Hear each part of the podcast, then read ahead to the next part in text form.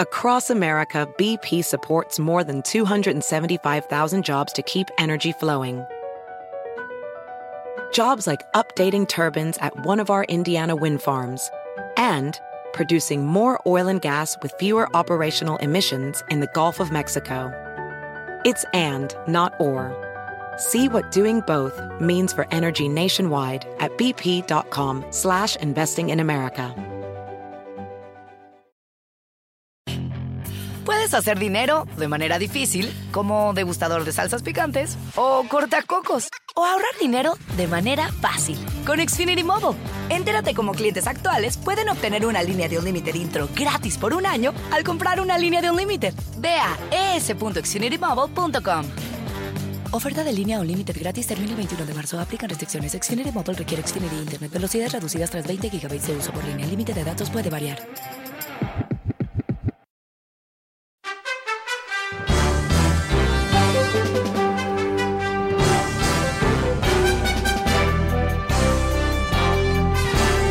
Hola, ¿cómo estás? Soy Fernando Espuelas, muy buenas tardes y gracias por estar conmigo. Te venía comentando que en el New York Times de hoy un historiador que escribe sobre Roma uh, tuvo un ensayo muy interesante, básicamente comparando lo que fue una terrible pandemia en el año más o menos 200 en uh, el Imperio Romano, eh, una pandemia que eh, no se sabe exactamente, pero se piensa que liquidó millones de personas cuando no había muchas, tantas personas como ahora, por supuesto. Uh, pero importantemente lo que también hizo es cambió el destino Uh, de Roma. Debilitó el Estado romano, aunque siguió por uh, 200 años más, pero al fin y al cabo fue como el comienzo de un crack en su poder y su capacidad de proyectar el poder. al mismo tiempo, eh, Roma antigua era uno de los primeros estados globalizados, intercambiando comercio, personas, ideas con China y África. Obviamente no, no conocían del continente americano, pero definitivamente estaban en el cruce de no solamente muchas ideas, pero sino también de microbios. Uh, y ahí es como resulta la pandemia. O sea, se, se, aproximan uh, muchos de estos elementos, ¿no? Pero una de las cosas también que ocurre es que hay un mal emperador en ese momento, Commodus y uh, no, no, muy respetado, eh, un, un, tipo que venía de una familia muy rica, muy eh, se pensaba como, bueno, como el emperador, pero no, no en buen sentido, ¿no? Eh obnoxious, ¿no? Y, y eso también uh, creó una percepción de que quizás los dioses estaban mandando un mensaje a través de esta pandemia a cosas muy complicadas, pero eh, el Washington Post hoy eh, reporta que eh, hay mucho, mucho miedo uh, por el creciente rechazo de vacunas por parte de evangélicos en Estados Unidos.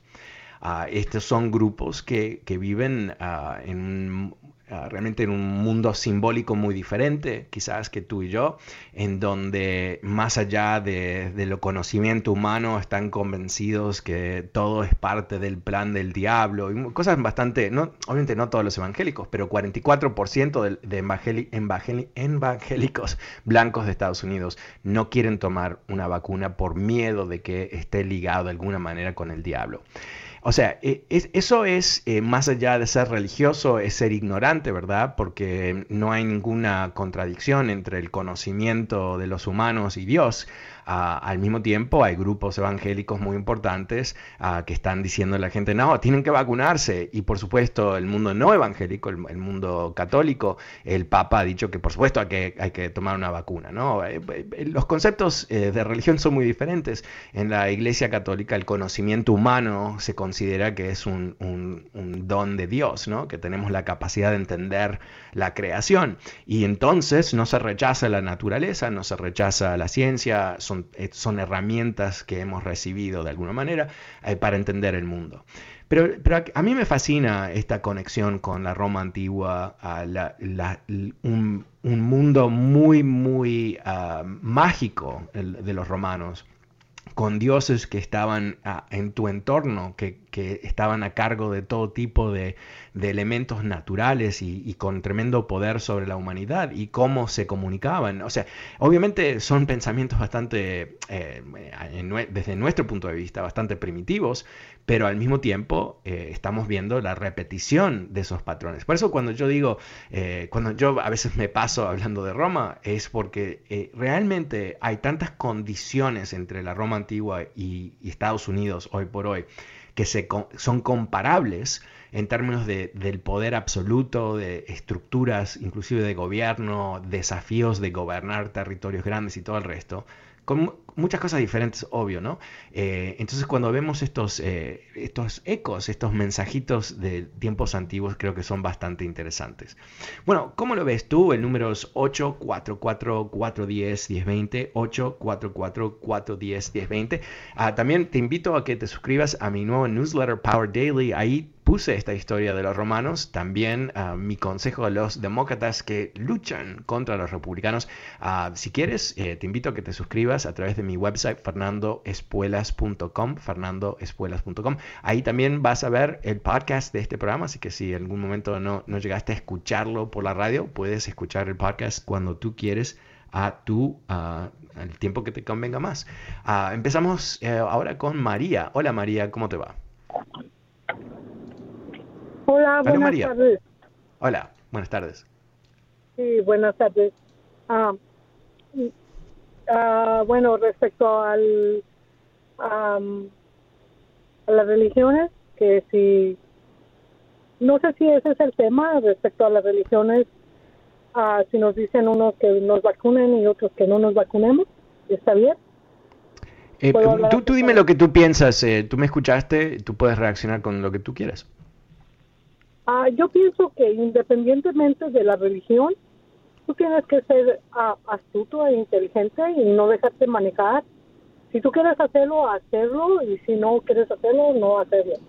Y eres tú, en realidad. No que un pastor uh, un líder religioso te tenga que decir a ti lo que tú tienes que hacer. ¿Verdad? Porque también dentro de los de los pastores o líderes religiosos, también hay personas que no son, que son falsos. Bueno, pero, pero, pero también eh, quizás algo que hay que, recordar, ¿no? Eh, eh, el, tema de una vacuna es un tema médico, tiene que ver con la ciencia, no tiene que ver nada con religión, no, no hay ningún aspecto religioso, no hay nada mágico, no hay nada trascendente, es ah, simplemente algo ah, que impacta la biología del, humano, ¿no? Y yo creo que, nos equivocamos en general cuando no distinguimos entre lo que es el, mundo eh, espiritual, si tú quieres, y lo que es el mundo físico esas dos cosas, eh, aunque obviamente se conectan en nuestro comportamiento, por ejemplo, eh, pero son totalmente diferentes. Y yo a veces eh, me llama mucho la atención gente que rechaza las vacunas, ¿no? Porque y son todo tipo de grupo de personas, son todas razas, diferentes niveles de ingresos y educación. Es, realmente muy ah, llamativo. pero esa misma gente, si tiene un problema del corazón, no va a ir al zapatero, no va a ir al restaurante, ¿no? o sea, no va a ir al cine, va a ir a un doctor va a ir un doctor. Y si el doctor le dice, tenemos que abrir tu pecho y, limpiarte las venas o lo que sea, eh, lo hacen porque no quieren morirse. Entonces yo nunca, nunca he entendido cómo eh, eso que es tan obvio, ¿no? Y es ir a un doctor porque tienes un problema del corazón, ese doctor lo entrenaron exactamente igual, básicamente, a 90%, que alguien que trabaja sobre las vacunas, ¿no? O sea, es ser médico. Pero estamos frente, yo creo que es eh, a nivel social, a nivel histórico, frente a un movimiento religioso que es bastante retrógrada en cómo ve el mundo. ¿no? Porque rechazar la ciencia a estas alturas es bastante siniestro, es bastante siniestro. Y yo eh, comento, ¿no? Eh, yo me crié en el mundo católico y, reconozco la historia de la Iglesia Católica, que fue que rechazaron ciencia, pero eso fue 500 años atrás, 500 años atrás. Ah, el tema de evolución fue aceptado por la Iglesia Católica hace 80 años, en los años 60, ¿no? 60 años atrás. Eh, el tema de evolución, eh, el, Papa Juan Pablo II eh, lo dijo ¿no? abiertamente, que es obvio que evolución es el mecanismo del desarrollo de la vida sobre la Tierra. Ah, y por supuesto ellos piensan que, los católicos piensan que fue Dios que empieza el proceso, que evolución no dice que no fue Dios, no dice cómo, no dice el, por qué o dónde, sino cómo, ¿no? Cómo evolucionan las vidas. Pero, pero yo creo que no, esto se conecta también con el, fenómeno de Trump. ¿no? Eh, eh, Trump eh, mintió a, niveles nunca, nunca, nunca, nunca vistos por un político, ciertamente ningún presidente de Estados Unidos. Y a mí, a cierto nivel, siempre me llamó la atención, no solamente que él mentía de esa manera, pero que tanta gente le cree.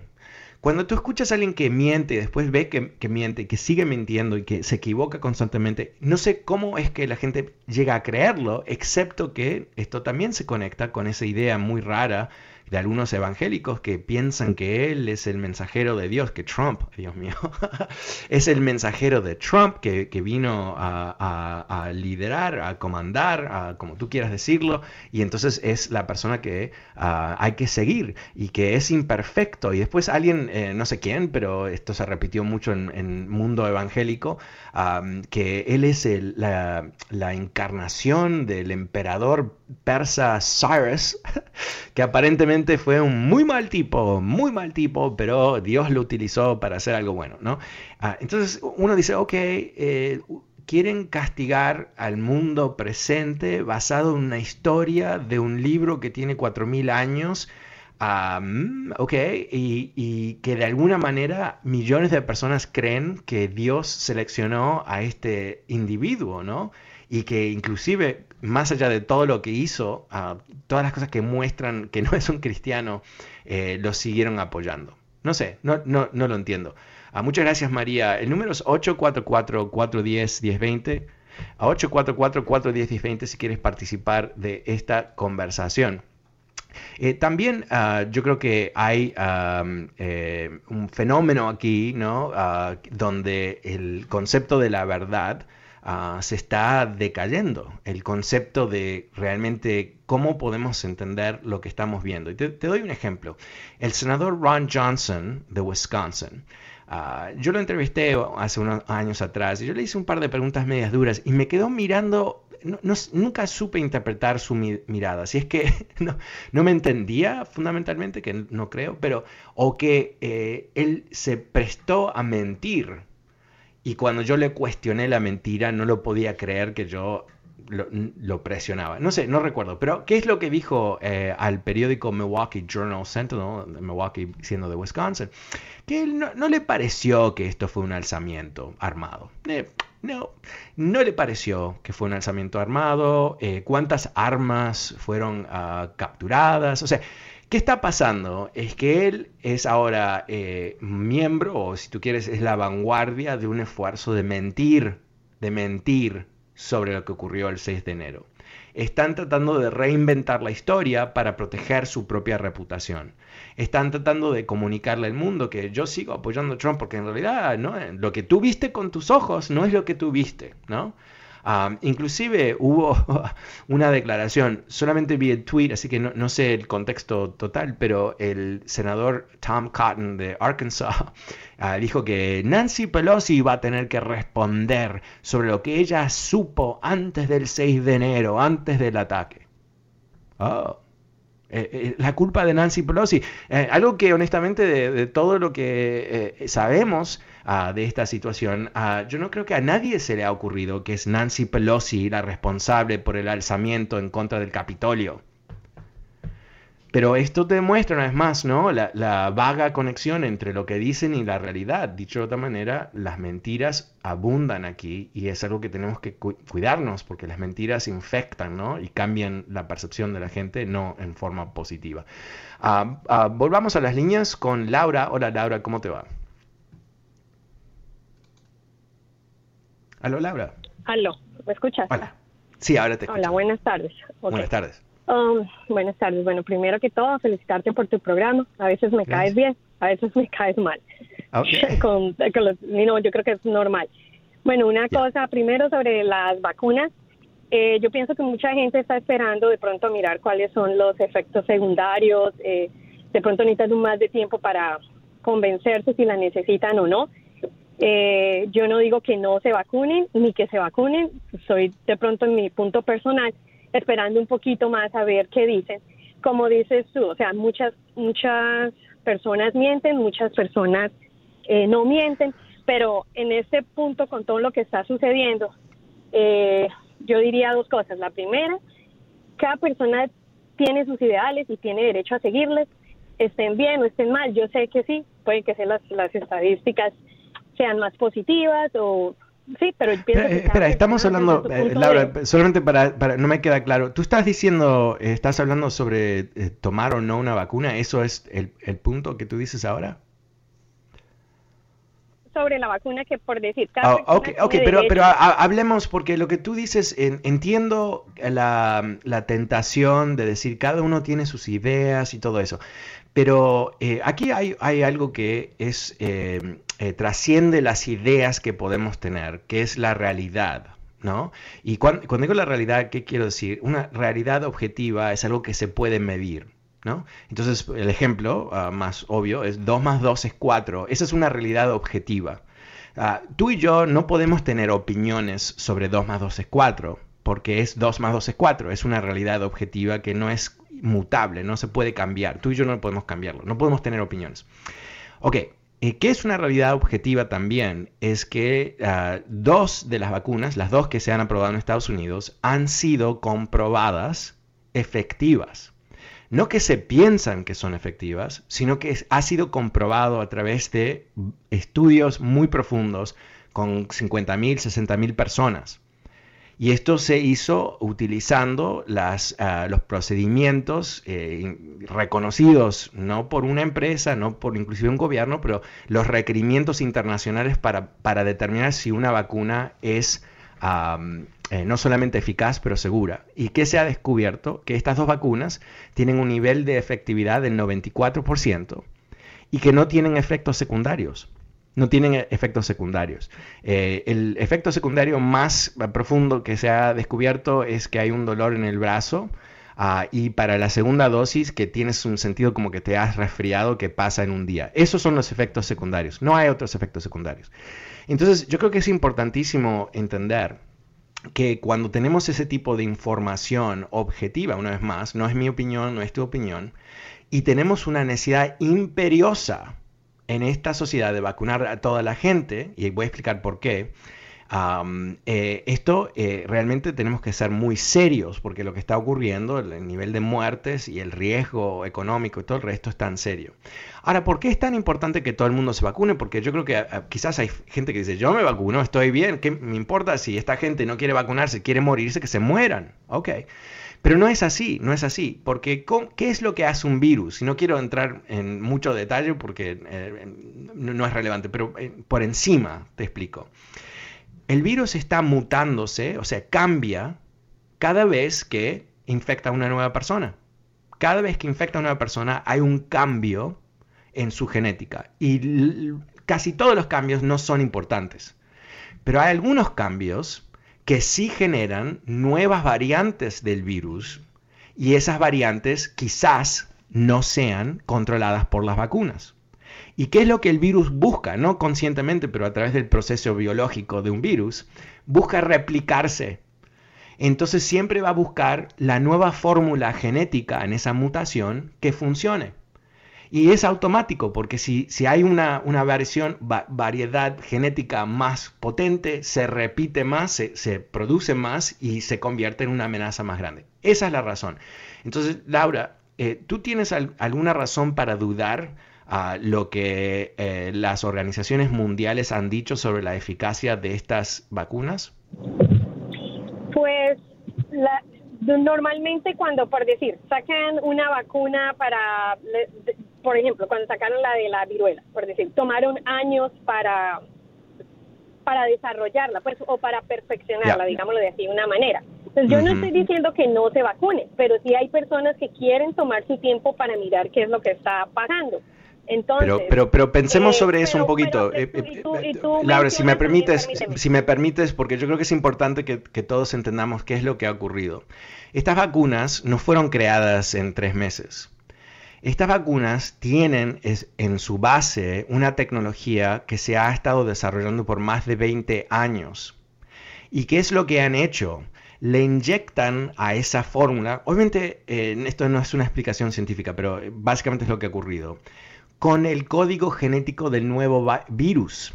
No con, con el virus en sí mismo, pero replican parte del código genético, lo ponen en, ese, en esa base que fue desarrollada con billones de dólares a través de 20 a 25 años, y después lo comprobaron con más de 60 mil personas. Entonces, eh, si tú dices que quieren, alguien quiere esperar a ver los resultados, los resultados es que la gente no se muera o que se muera. No hay otro resultado que se puede esperar. No hay ninguna evidencia para nada. No, hay. Yo no lo diría en forma tan plena. Esto para mí no es ideológico. Esto es. Yo he visto los datos. lo he, leído eh, eh, muchísimo sobre este tema porque me- obviamente me impacta directamente, pero también eh, me fascina. Entonces no hay. Entonces, pero mi pregunta a ti había sido si tú tienes información ah, que de alguna manera disputa lo que estas organizaciones mundiales han dicho que la eh, va- vacuna es eficaz y segura. Y, y tu respuesta eh, no es que si tú tienes esta información, tú tienes la impresión de algo. Y yo creo que en esta situación la impresión es, no es suficiente, que tenemos que dar ese paso adicional, informarnos. Y obviamente no, no pretendo que tú me creas a mí, pero yo eh, te diría ah, que te deberías a ti misma y a tu familia, Laura, eh, eh, visitar cdc.gov, cdc.gov, am, y que te informes sobre cómo estas vacunas funcionan. ah, para después, quizás me quieras llamar una vez más, Laura, am, y podemos charlar un poquito más sobre tu impresión. Te agradezco mucho tu llamada, muchísimas gracias. Eh, pasemos con Mary. Hola Mary, buenas tardes, ¿cómo te va? Sí, buenas tardes. Eh, estaba escuchando su programa. Mire que le quiero sacar de dudas de lo que usted dijo que no entiende a los cristianos. Mire, ah, no por el hecho de que llaman Dios y se llaman cristianos quiere decir que son cristianos. Mm. En este tipo de, de, de movimiento, le digo porque yo he andado eh, con gente supuestamente muy millonaria de, de conocimiento cristiano. Pero en realidad le voy a decir una cosa, lo que lo que lo que se mueve en ese lugar es economía. Porque saben que no les van a cobrar taxes, saben que Trump les va a poner no les pone impuestos y él cuando va a las iglesias, no va a cualquier iglesia, va a las mega iglesias. Ahora, otra cosa, el Dios de la Biblia, el Dios de la Biblia existe. ¿Por qué? Porque él dice que él no es mentiroso, él hace las cosas transparentes. Entonces, todo aquel cristiano que lo está apoyando, hay una palabra que dice, vosotros sois hijos del diablo porque las cosas de su padre hacen, porque él es el, el Dios de toda mentira.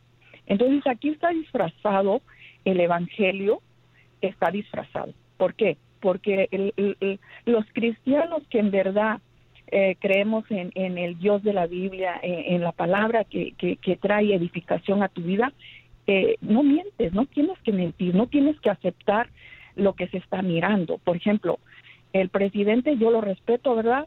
Porque es una autoridad, pero eso no quiere decir que yo diga yo que es hijo de Dios o que está con Dios, no.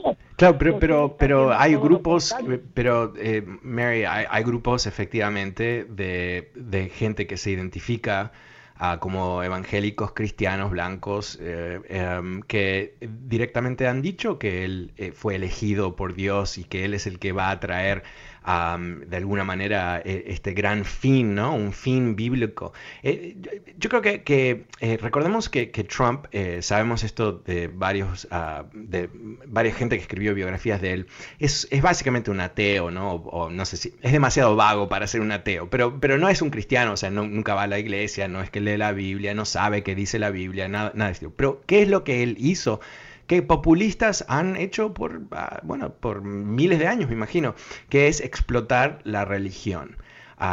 Se rodeó de cínicos cristianos que lo vieron a él como una herramienta para lograr ciertos objetivos antimodernistas, ¿no? O sea, todas las cosas que ellos odian, todo el progreso de esta sociedad. alguien que iba a defender a los, los que hacen tortas para que no le hagan tortas a las bodas gays, todo ese tipo de, cosas que tiene que ver con una versión del cristianismo bastante escueta, ¿no? Donde es el aborto y los gays, ¿no? Como que no hay ningún otro componente del cristianismo. Pero, Mary, te, agradezco mucho y, gracias por, ah, traernos tu punto de vista. Ojalá eh, podamos seguir hablando un poco. Yo creo que el tema religioso y cómo ha sido explotado por los republicanos por mucho tiempo, por mucho tiempo. Es un tema que me gustaría explorar más a través de este programa. Pero, ¿sabes qué? Quizás escribo sobre esto mañana en mi newsletter Power Daily. Ojalá te puedas suscribir a través de mi website fernandoespuelas.com. Ahí también vas a ver todos los días publico el nuevo podcast de este programa. Muchísimas gracias, Fernando Espuelas desde Washington. Chao.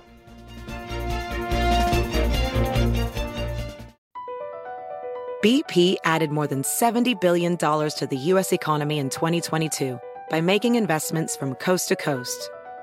Investments like building charging hubs for fleets of electric buses in California and starting up new infrastructure in the Gulf of Mexico.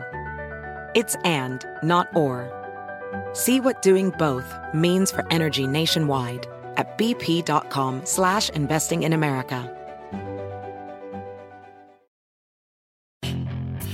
Hacer dinero de manera difícil, como degustador de salsas picantes, o cortacocos, o ahorrar dinero de manera fácil con Xfinity Mobile. Entérate cómo clientes actuales pueden obtener una línea de un límite intro gratis por un año al comprar una línea de un límite. Ve a es.xfinitymobile.com. Oferta de línea o límite gratis termina el 21 de marzo. Aplican restricciones. Xfinity Mobile requiere Xfinity Internet. Velocidades reducidas tras 20 GB de uso por línea. El límite de datos puede variar.